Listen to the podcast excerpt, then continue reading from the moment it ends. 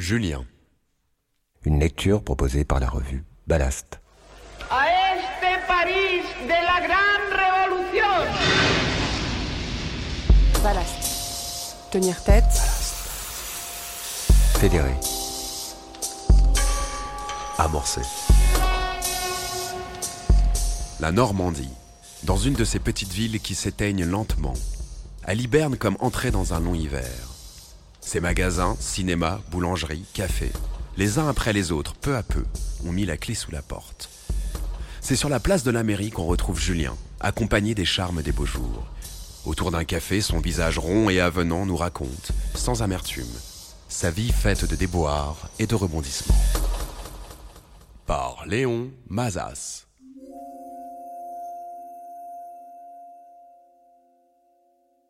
Hier soir, il a fait visiter une laverie qu'il gère sous le manteau.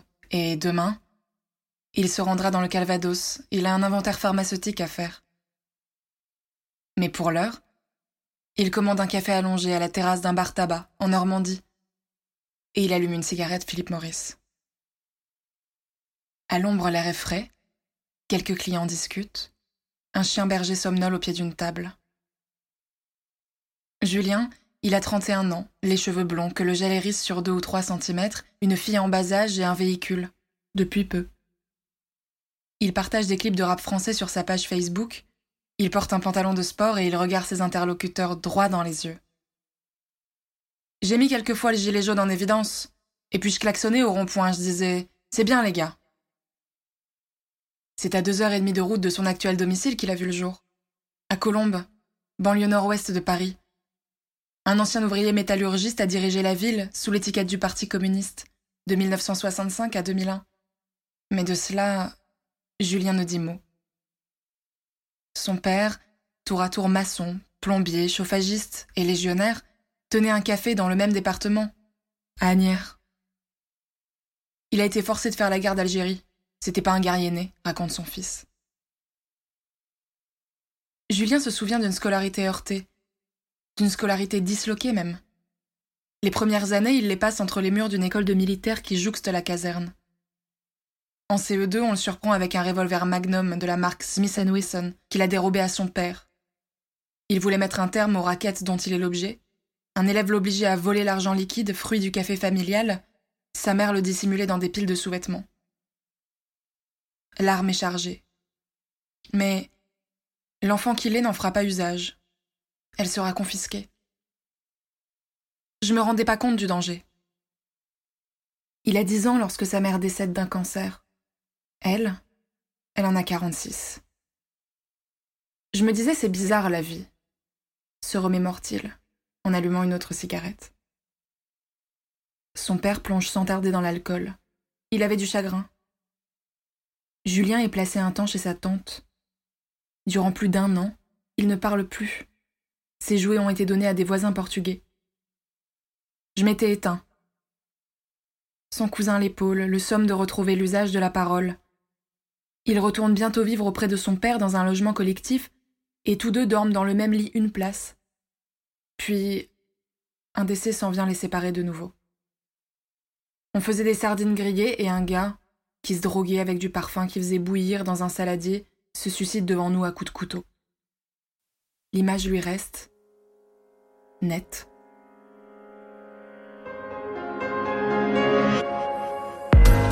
Das alles kann man nur leisten, wenn man innerhalb der Gesellschaft wirklich materiell. Le spectacle réunit le séparé en tant que séparé.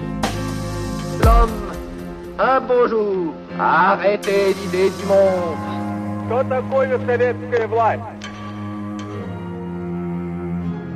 On est tous un peu dément.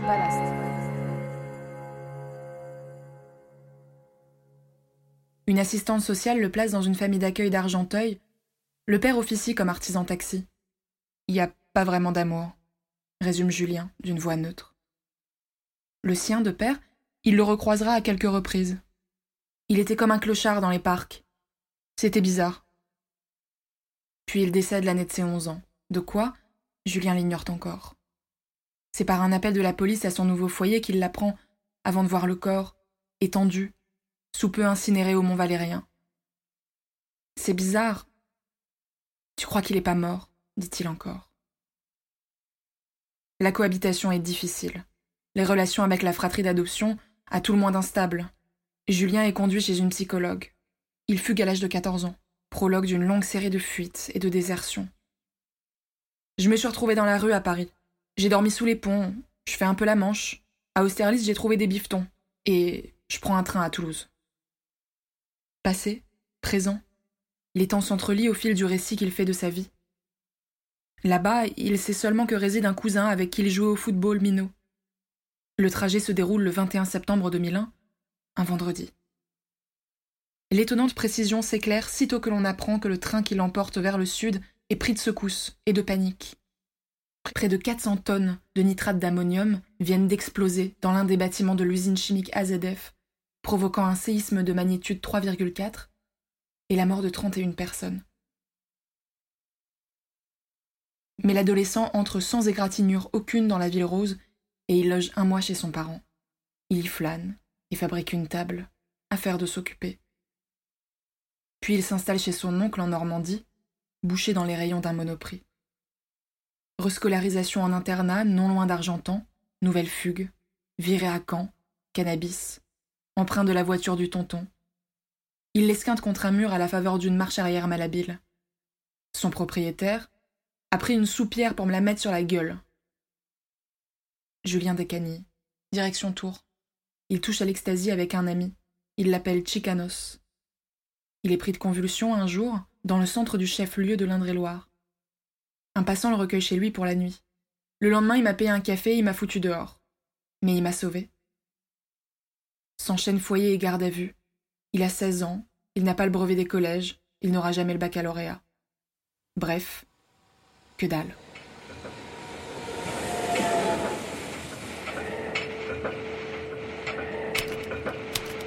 Je suis dans un de ces jours où je n'ai jamais eu d'avenir. Je crois qu'il y a un plaisir intrinsèque au savoir, une libido si indie, comme disent les gens savants. Ballast. Décision est prise de le placer dans le pavillon d'un centre psychothérapique orné. C'était la Bérésina. Il me matraque avec une tonne de médicaments et disait que je délirais. Je leur disais que mes parents étaient pas morts. Il souffre d'effets secondaires, éprouve des blocages à la mâchoire et à la nuque. Plus de libido. Un zombie. Je disais au psychiatre que j'avais peut-être du mal à faire mon deuil. Quatre années passent à l'ombre de l'établissement médical. Julien escalade un jour la grille et met les bouts pour Marseille. S'ensuit une vingtaine de mois à la rue. Je suis arrivé là-bas à l'improviste. Un mec m'a pris à bord de son camion blanc. Je vends un téléphone pour payer de l'essence. À peine arrivés, ils se jettent tous les deux dans la Méditerranée, puis restent ensemble trois jours. Au quatrième, l'homme et le camion disparaissent ainsi qu'ils étaient apparus. Julien rit. C'est comme ça. Il part alors à la recherche d'un toit déniche un collège désaffecté dans le quartier de la Pointe Rouge, au sud de la cité phocéenne. Et il trouve un matelas. Il se lave aux douches en bord de mer et il fait la manche. Tous les jours, pendant deux ans, un homme passera le voir aux abords du magasin Lidl. Il lui offrira un cac au citron, un ou deux euros et quelques cigarettes, que Julien déclinera lorsqu'il cessera de fumer. Il surveille également les passants qui ne terminent pas la pizza qu'ils ont prise et ils se précipitent sur là ou les tranches restantes dans l'emballage à la poubelle. Parfois, le cake, ça me suffisait pas. La vie au sein de ce collège abandonné se déroule sans encombre, ni embarras. Des gens du voyage venaient chercher le cuivre et le métal. Je dormais, ils enlevaient des barres, je leur disais C'est bien les copains. Jusqu'au jour où une boule de démolition en acier, suspendue à une grue de chantier, s'emploie à fracasser les murs de l'établissement. Julien déguerpit sous l'œil ahuri des ouvriers pour ne jamais revenir. Mais je faisais pas clodo. J'avais trouvé des vêtements dans un sac de voyage. De temps en temps, il fait la plonge, sans contrat de travail. J'ai jamais volé. Je préférais me mettre en danger que voler. Il a 22 ans, se rend en Saône-et-Loire, sans un centime dans les poches. Il se met en couple, il est interpellé par la police lyonnaise. Il croit que j'ai de la drogue. Il est placé en garde à vue, puis relâché. Retour dans l'Orne, retour à Marseille.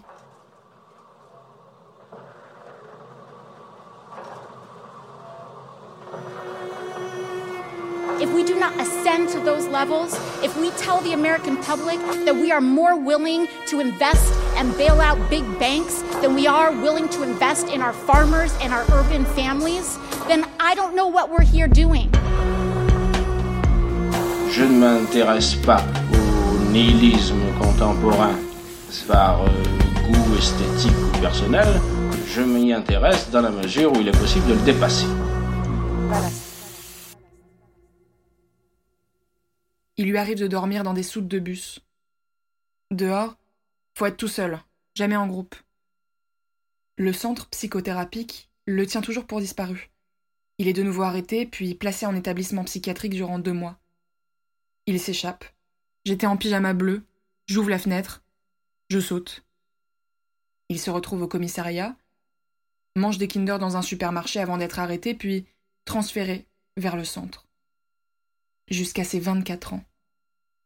L'établissement l'oriente alors vers un CAP en hôtellerie-restauration. Julien en sort, sa formation presque achevée, spécialité haute gastronomie. Je me débrouille, je fais des boulots à droite à gauche. Le jeune homme rencontre une femme, une ancienne alcoolique. Ils s'installent ensemble, puis elle tombe enceinte. L'enfant est atteint d'une encéphalite et il ne respire pas le jour de l'accouchement. La relation va déclinant. Ils se séparent. Julien trouve du travail comme employé polyvalent. Bar, brasserie, pizzeria. Enveloppe de main à main. Des petits chantiers parallèles aussi.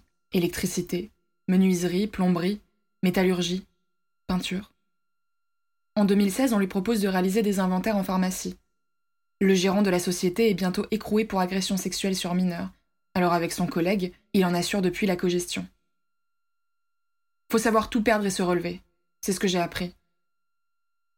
En 2017, sa fille pousse son premier cri dans la chambre d'un hôpital public. On y entend les cloches de l'église du quartier.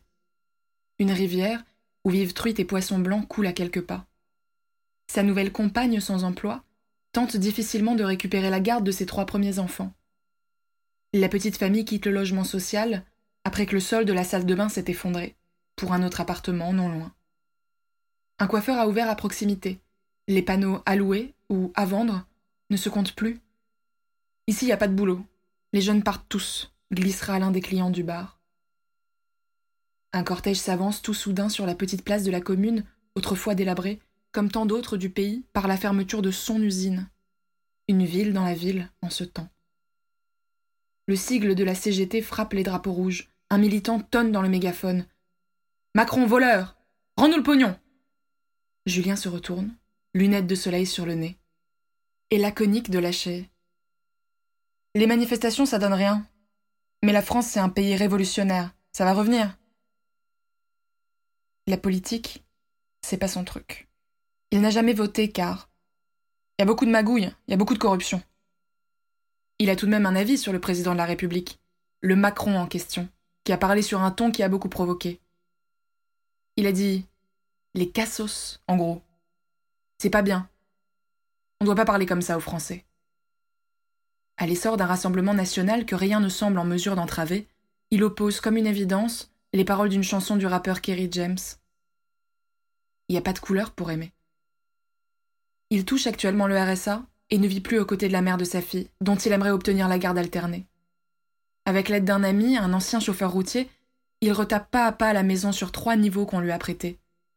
Un carreau de fenêtre à changer, une moquette arrachée à remplacer, une porte à raboter, des fuites à colmater, des murs à repeindre.